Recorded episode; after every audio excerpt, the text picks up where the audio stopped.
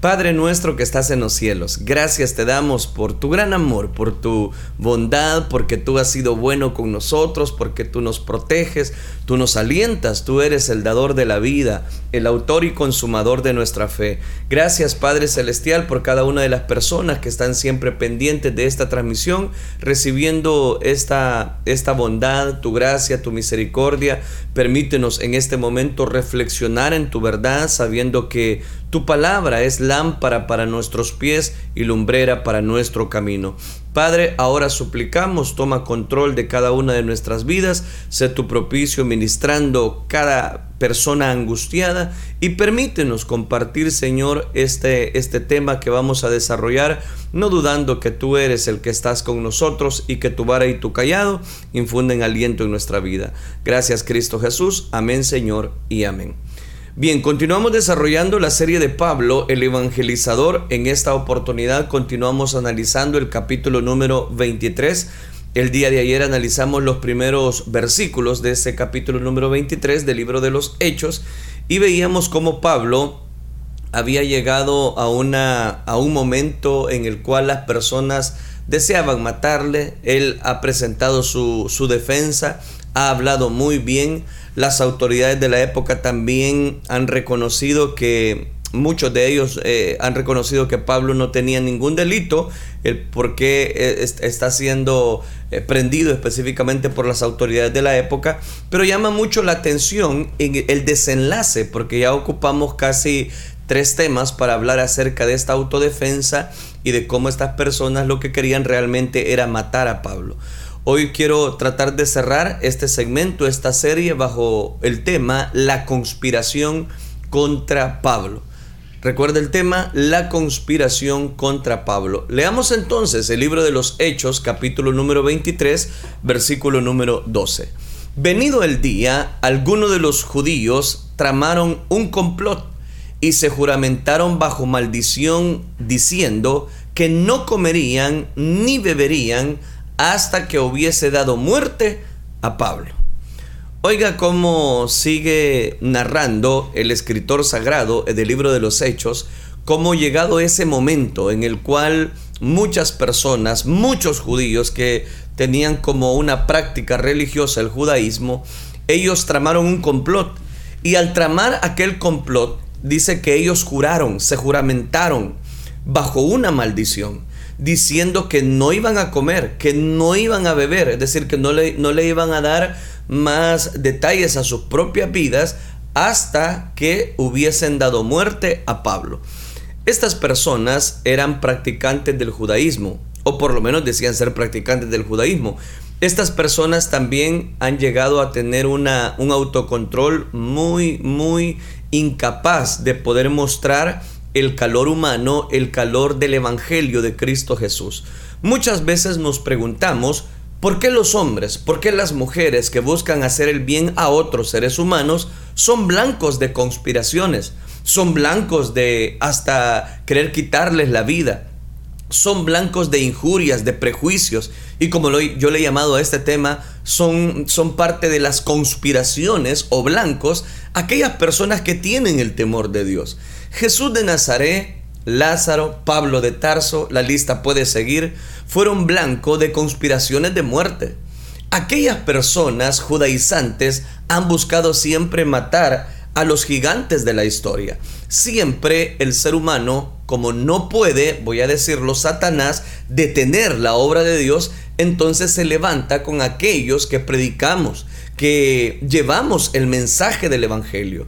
Veamos este detalle en el versículo número 12. Analicemos este versículo. En primer lugar, acá dice que venido el día, es decir, al día siguiente que Pablo habían, habían presentado su autodefensa, eh, aquel personaje ha mandado a golpearle la boca, la hipocresía religiosa de la cual ya hablamos se había presentado, ahora vienen algunos de los judíos y traman un complot.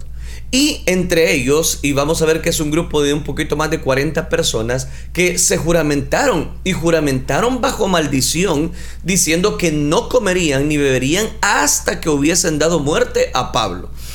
Este complot, los judíos eh, literalmente bajo esto que estamos viendo, hay un solo detalle, aborrecían a Pablo. aborrecían a Pablo al saber que lo tenían detenido en la fortaleza Antonia. Recuerde que eso es lo que analizamos el día de ayer, que lo mandaron eh, a la fortaleza Antonia. Y se propusieron dar muerte a Pablo. Estos personajes sobrepasaban eh, a muchas personas que no solamente se levantan contra la obra de Dios, sino que hacen alarde, eh, mandan ataques, mandan dardos, mandan de todo. Esto no, esos dijeron, sobrepasaron los límites. Y el número de ellos era como de 40 personas los que involucrarían la muerte con Pablo. Y eso lo podemos ver porque quiero que lo leamos específicamente. Dice Hechos capítulo 23, versículo 13 y 14. Eran más de 40 los que habían hecho esta conjuración, los cuales fueron los principales sacerdotes y los ancianos y dijeron, nosotros nos hemos juramentado bajo maldición a no gustar nada, es decir, a no comer, a no beber, que haya hasta que demos muerte a Pablo.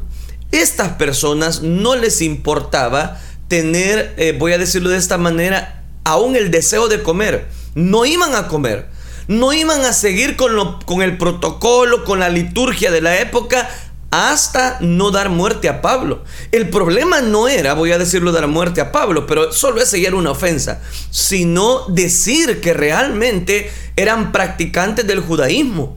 ¿Hasta dónde puede llegar unas personas que están prejuiciadas? ¿Hasta dónde puede llegar el mal para poder eh, llevar acercamiento con las personas? Bueno, aquí dice que hasta juramentaron bajo maldición. Imagínese hasta dónde puede llegar el, el, humano, el ser humano que quiere dañar a otro. Era un complot premeditado y con toda alevosía. Con toda alevosía.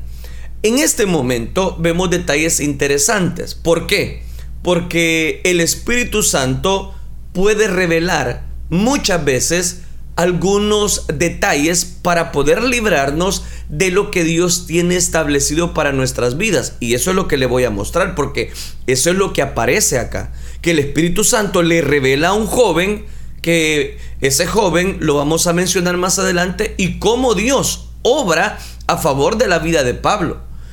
El apoyo siempre va a llegar en el momento que nosotros lo solicitemos. Es decir, la gracia de nuestro Dios nunca nos va a abandonar. La misericordia de Dios no nos va a dejar a la deriva. No, no, recuerden que ayer estudiábamos que Dios le habló a Pablo y le dijo, Pablo, ten ánimo, ten ánimo, porque así como compareces en esta ciudad, vas a llegar a comparecer y vas a hablar en Roma.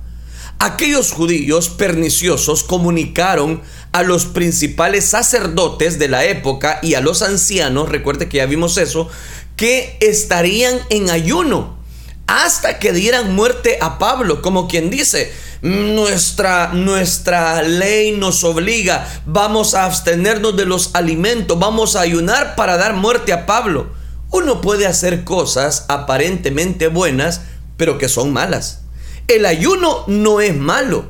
El orar tampoco es lo malo. Lo que era malo era por qué están haciendo estas personas, este grupo de 40 personas, el tener hasta bajo una cobertura de maldición para una persona. Y dice, este, dice más el versículo número 15. Dice específicamente, oiga este detalle, que cuando ellos se acercaron, es decir, a los principales sacerdotes y a los ancianos, les dijeron, pues a vosotros con el concilio requerid al tribuno que le traiga mañana ante vosotros, porque ¿qué queréis indagar? ¿Qué es lo que ustedes quieren hacer? Eso es lo que les está diciendo o parafraseando. ¿Qué es lo que realmente ustedes quieren hacer? Porque resulta que este hombre está en la fortaleza Antonia, pero nosotros no, no encontramos delito.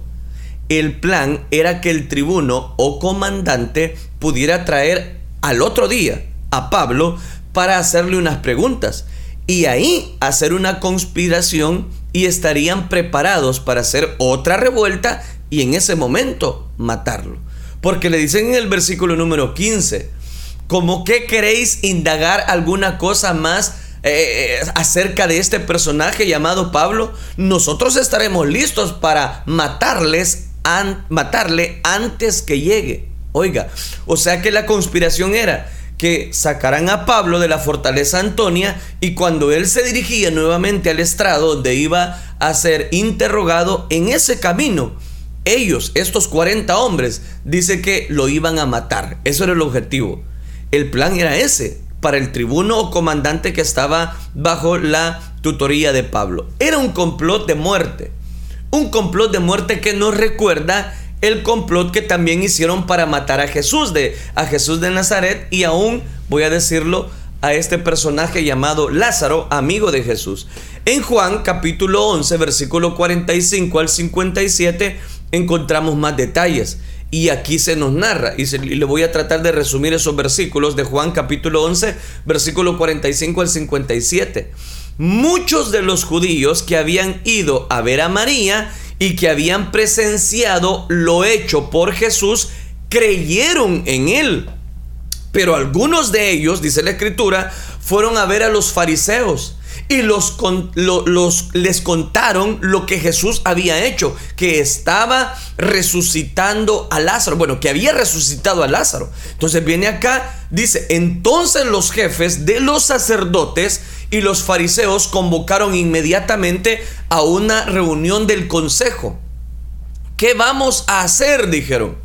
Este hombre está haciendo muchas señales milagrosas. Si lo dejamos seguir así, todos van a creer en Él. Y vendrán los romanos y acabarán con nuestro lugar sagrado e incluso con nuestra nación.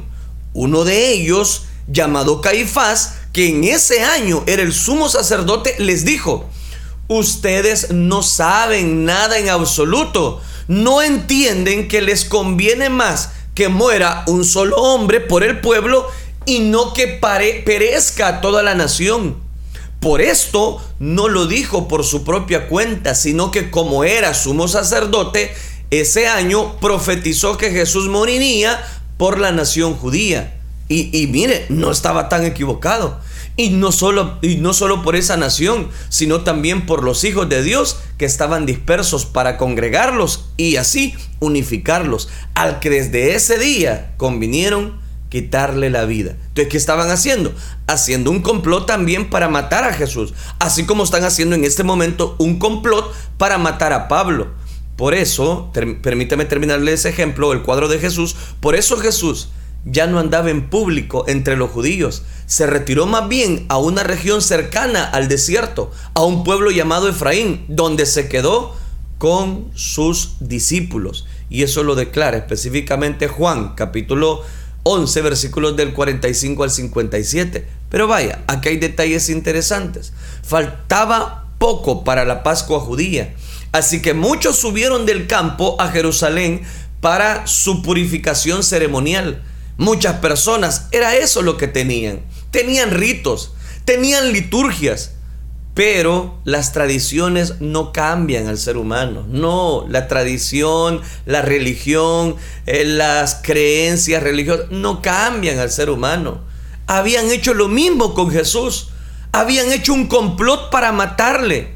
Andaban buscando a Jesús en vez de darle seguimiento a aquellas creencias que ellos decían profesar, no, estaban viendo, estaban más como a la expectativa. ¿Viene Jesús o no viene? ¿Viene o no viene? Porque ahora lo vamos a matar.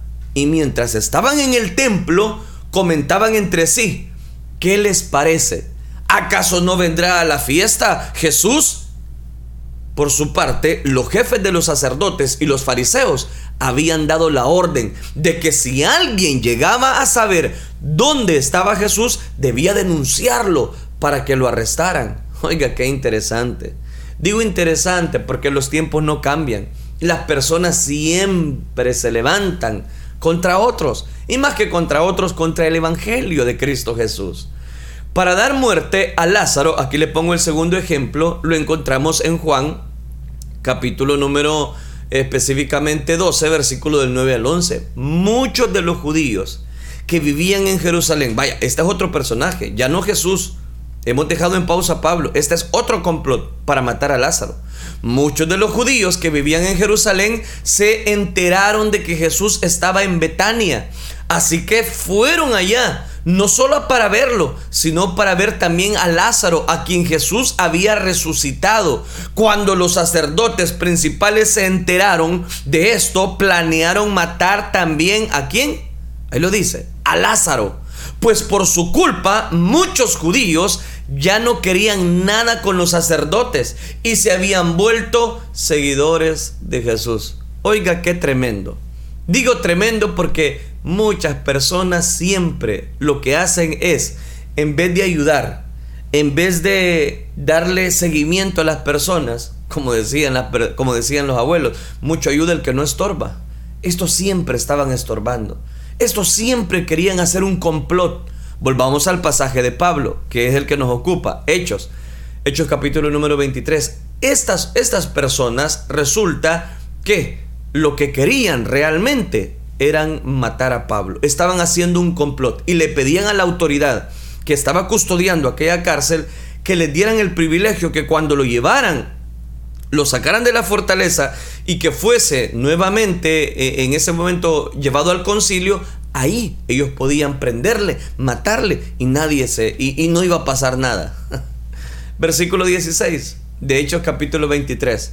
Mas el hijo de la hermana de Pablo, oiga esto, oyendo hablar de la celada, fue y entró en la fortaleza y dio aviso a Pablo. La familia. Aquí hay un detalle interesante. Pablo tenía por lo menos una hermana en Jerusalén. Ella era creyente, cristiana, y tenía un hijo, sobrino de Pablo, que se enteró del plan para matar a su tío, para matar y estaban armando un complot. Y, Dios se lo reveló. Él se dio cuenta de que aquellas personas, esos 40 personas revoltosas, un poquito más, estaban haciendo un complot y querían matar a Pablo. Entonces cuando él eh, eh, dio seguimiento a esa verdad, fue con ayuda, no sé cómo, pero se presentó donde Pablo, que estaba prisionero, y le llegó a contar todo.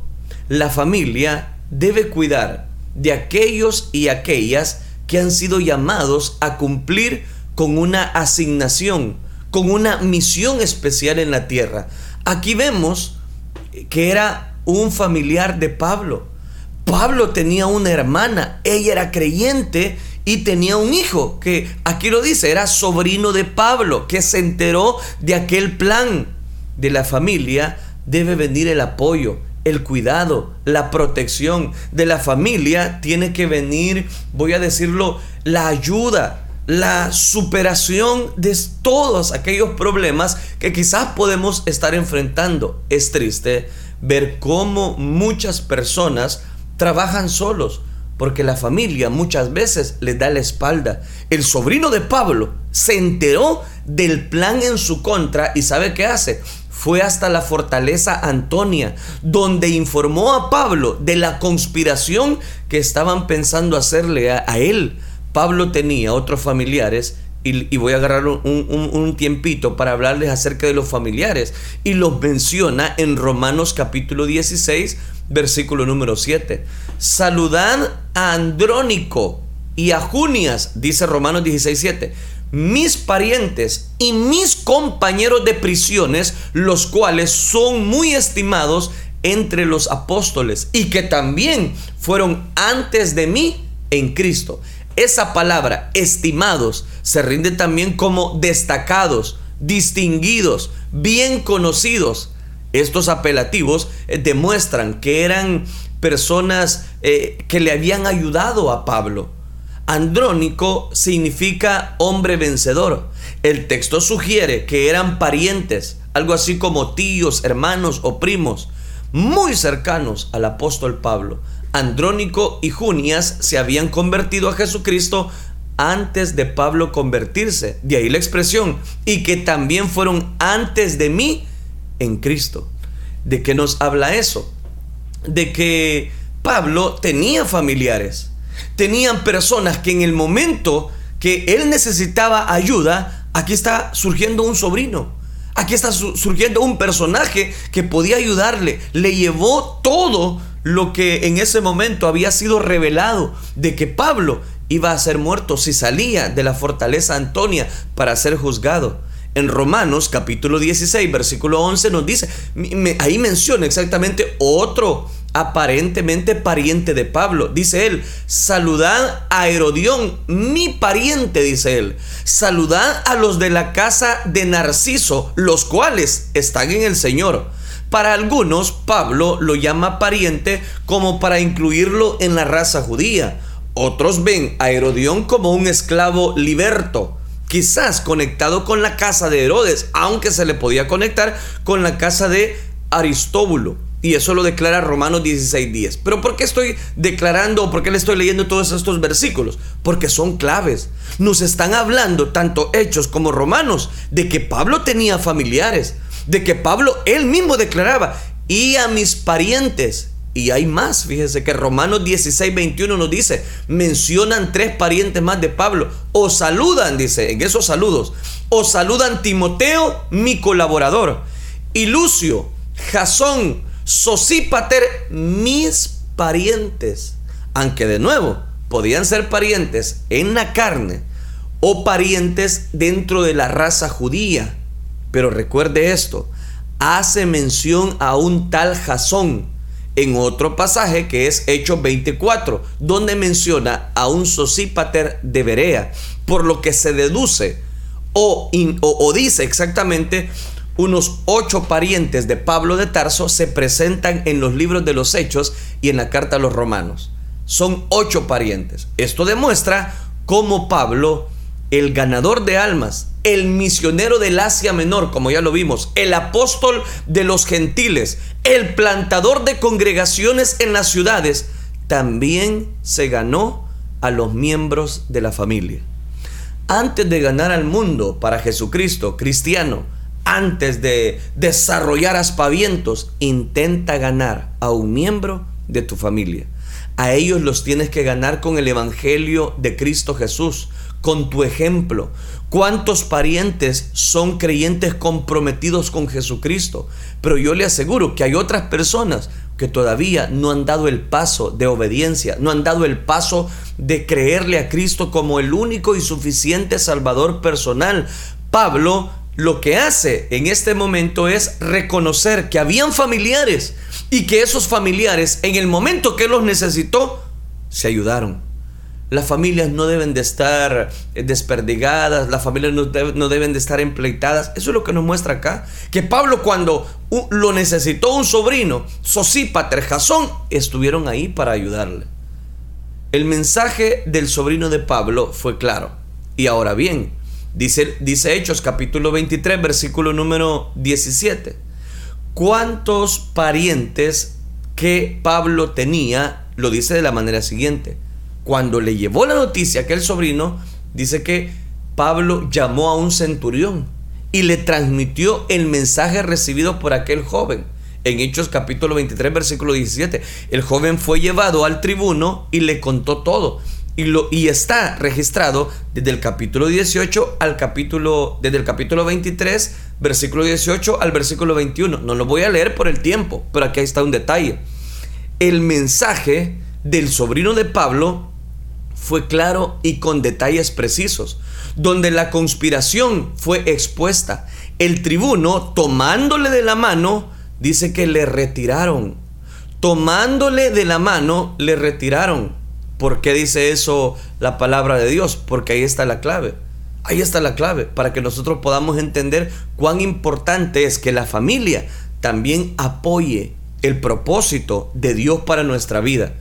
Él le cuenta todo a aquel tribuno eh, por medio de Pablo y aquí encontramos que vieron que habían jurado ante aquel, aquel detalle que ellos habían mencionado, y ya lo leíamos, que ellos los 40 habían jurado que iban hasta ayunar e iban a hacer un compromiso hasta bajo maldición, que no se iban a ir de ese lugar hasta que Pablo estuviera muerto. El mensaje del sobrino de Pablo fue claro, llevó detalles precisos donde la conspiración fue expuesta. El tribuno tomándole de la mano, retirándose aparte, le preguntó, ¿qué es lo que tienes que decirme?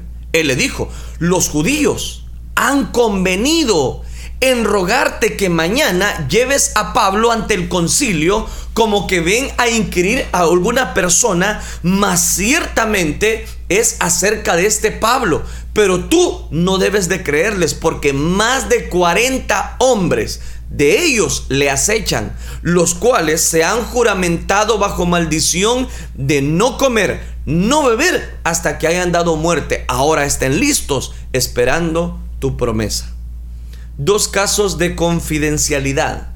Pablo no le reveló al tribuno que el joven era su sobrino. Supo mantener aquel secreto. El tribuno aconsejó al sobrino de Pablo que fuera, que fuera confidencial. Entonces dice el versículo 22, entonces el tribuno despidió al joven. Oiga, qué interesante porque escuchó exactamente todo lo necesario. Versículo 22. Entonces el tribuno despidió al joven mandándole que a nadie dijese que le había dado aviso de esto. Como diciéndole, está bien, te voy a creer, pero no le digas a nadie. Vemos dos, dos detalles interesantes. El primero es que Pablo no confiesa que este, que este joven era su sobrino. Y el segundo es de que en este momento estas personas se pusieron de acuerdo que no tenía que salir nada de lo que habían comentado de esa oficina. En posiciones de responsabilidad no se puede poner a personas que no sepan mantener secretos, que no sean de confianza. Se debe tener un código de ética, de confidencialidad, como consejeros, como personas que necesitamos guardar algunos aspectos en la vida espiritual. ¿De qué nos habla esto? Si Pablo hubiera conectado a su sobrino con él, le hubiera expuesto al peligro. Ya no solamente Pablo iba a, ser enjuiciado, sino que también su sobrino. ¿Por qué? Porque hay detalles que nosotros debemos guardar en secreto. ¿Y a qué me refiero con debemos guardar en secreto? Es algo así como cuando el Señor dijo, ve, y no le cuentes a nadie lo que tú has recibido. los primeros milagros, cuando el Señor hacía los milagros, le decía a las personas, no le cuentes a nadie lo que has recibido. ¿Por qué? ¿Pero por qué? Si era una gran alegría que había recibido la vista o que había en este momento empezado a caminar. Pero no le cuentes a nadie. ¿Por qué? Porque él no quería hacer todavía público su ministerio. No había llegado, palabras de Juan, no había llegado según la hora que el Señor tenía. Después, no hombre, después les va a decir a muchas personas, ve y cuéntale a los tuyos las cosas que has recibido. Ve y cuéntale al sacerdote cómo, cómo, cómo se ha purificado de esa lepra, cómo te has purificado. Ve, cuéntales, cuéntales cuán grandes cosas ha hecho Jehová con nosotros. Pero ¿qué es lo que marca la diferencia? Que Dios tiene el tiempo para cada cosa, para cada una de sus razones. En, esas, en esos detalles es que encontramos eh, ahora el versículo número 24. Dice específicamente, y que preparasen cabalgaduras. Oiga como dice, versículo 23 y 24. Y llamando a dos centuriones, mandó que preparasen para la hora tercera de la noche 200 soldados. Oiga, 200 soldados, 70 jinetes y 200 lanceros para que fuesen hasta Cesarea.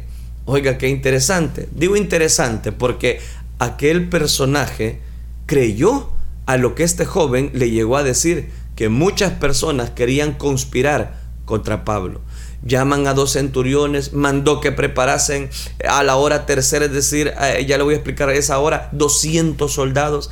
Esa hora tercera corresponde a las 3 de la mañana en la madrugada, si usted me lo permite. Es de notarse la cifra militar que aquí se está mencionando. Se lo voy a repetir, 200 soldados, 70 jinetes y 200 lanceros, un total de 470 soldados el espacio que se da a la fortaleza Antonia es muy limitado, no es muy grande, tomando en cuenta que aparte de ese destacamiento militar, la, región estaba también estacionada allí. Y de nuevo, se puede pensar en todas eh, aquellas personas furiosas que están afuera que lo que quieren es matar a Pablo. Probablemente, y este es, este es el punto, que aquella aquel persona quería proteger a Pablo. Había visto de alguna manera que Pablo no debía morir, que Pablo no era culpable, que Pablo no era el que había presentado todo ese alboroto. ¿De qué nos habla eso? Deme tiempo, casi finalizo. Es lo siguiente, Dios pelea tus batallas. Dios pelea nuestras batallas. Y si es necesario ocupar un familiar para llevar la noticia, Él está dispuesto a, mover las piezas en, el gran engranaje de la maquinaria de Cristo Jesús. Dios tiene control de todas las cosas. Él en ese momento mandó a poner 470 soldados para aquella torre Antonia, para aquella fortaleza, para que nadie pudiese matar a Pablo. Y por los otros eh, lados eh, estaban rodeando las cuatro torres, los cuales eran todas aquellas personas que habían dado seguimiento a la orden de este personaje. Ahora bien, después eh, resulta interesante que va a llevar ante el concilio ciertos elementos o lo que nosotros conocemos como cartas bajo un concilio supremo judío para tratar de averiguar la razón de las acusaciones en contra de Pablo. No solamente lo está protegiendo, sino que está apelando a algunas autoridades de por qué tienen preso a Pablo.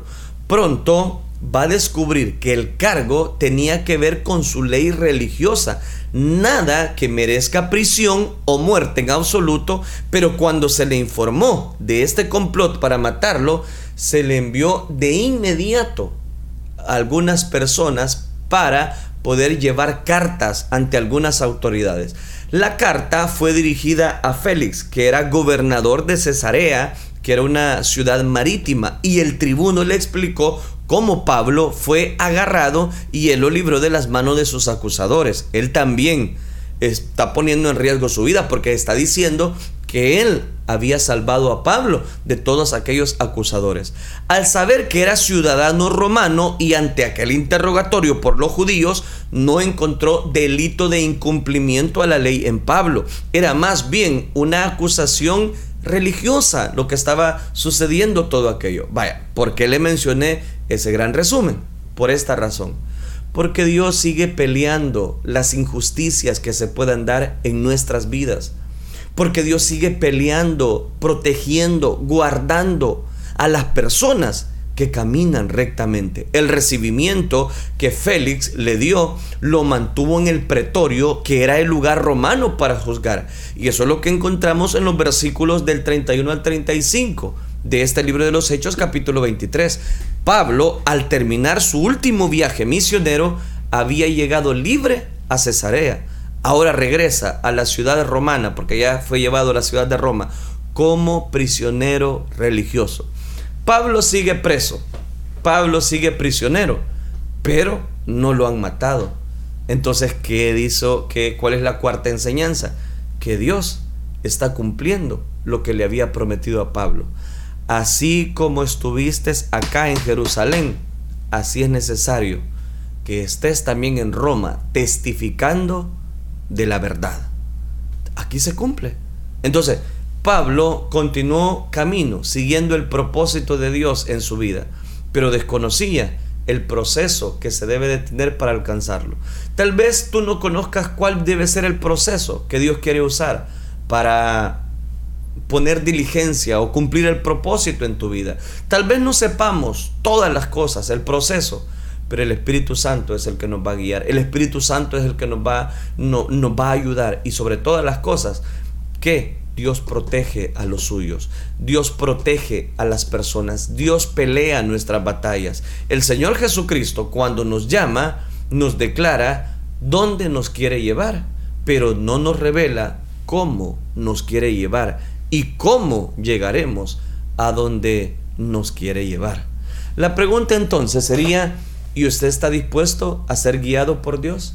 ¿Y usted está dispuesta a que Dios tome el control de su vida? Porque muchas personas no se dejan guiar por el Espíritu Santo. Es más, posponen visitas del Espíritu Santo. ¿Por qué? Porque no están apegados bajo la voluntad de Dios. Pablo acá no era tiempo para que él muriera.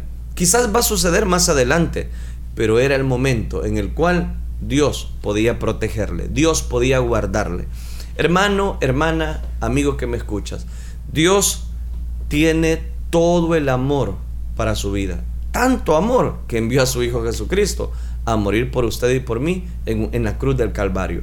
Pero de nosotros depende también el que nosotros, de, que Dios pelee nuestras batallas por nosotros, siempre y cuando nos dejemos guiar bajo la cobertura de ese Dios poderoso. A Pablo le hicieron esta tremenda conspiración, pero Dios tenía el elemento necesario para sacar de aquella muerte a su escogido, a la persona que él había elegido para llevar el Evangelio a la gentilidad. Entonces, cuando las cosas no se nos den como, nosotros lo esperamos, Dios siempre tiene algo para sacarnos en victoria, para sacarnos adelante. Y no he visto justo desamparado, dice la Biblia, ni su simiente que mendigue pan. Sí, está preso. Sí, está sufriendo Pablo, pero todavía no le han dado muerte y Dios está con él. Y su vara y su callado le infunden aliento. Como lo veíamos ayer, también habían palabras de ánimo para decirle a Pablito, Pablito, ten ánimo, ten confianza. Yo te voy a proteger, yo te voy a guiar, yo te voy a cuidar. Hermano, si usted últimamente ve que hay muchas enfermedades, hay muchas situaciones y que ya quiere tirar la toalla y que ya no quiere seguir adelante porque esto está muy difícil, yo le digo, en el nombre de Jesús, levante su mirada y confíe que Dios pelea por usted. Que Dios está con usted, guerrero, guerrera valiente. Siga luchando, sigamos perseverando.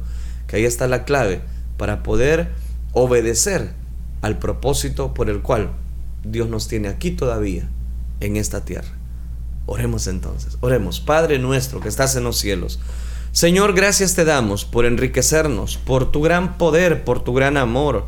Gracias porque tú, Señor, llenas nuestras vidas, porque tú capacitas nuestros corazones, porque tú alientas nuestra alma, porque tú, Señor, tienes cuidado de nosotros.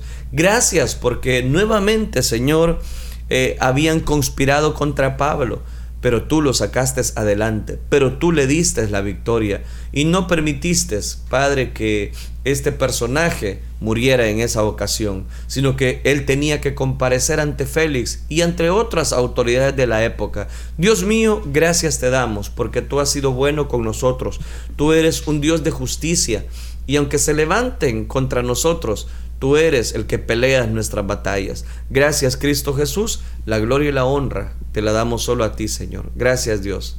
Gracias Cristo Jesús. Amén, Señor. Y amén. Amén.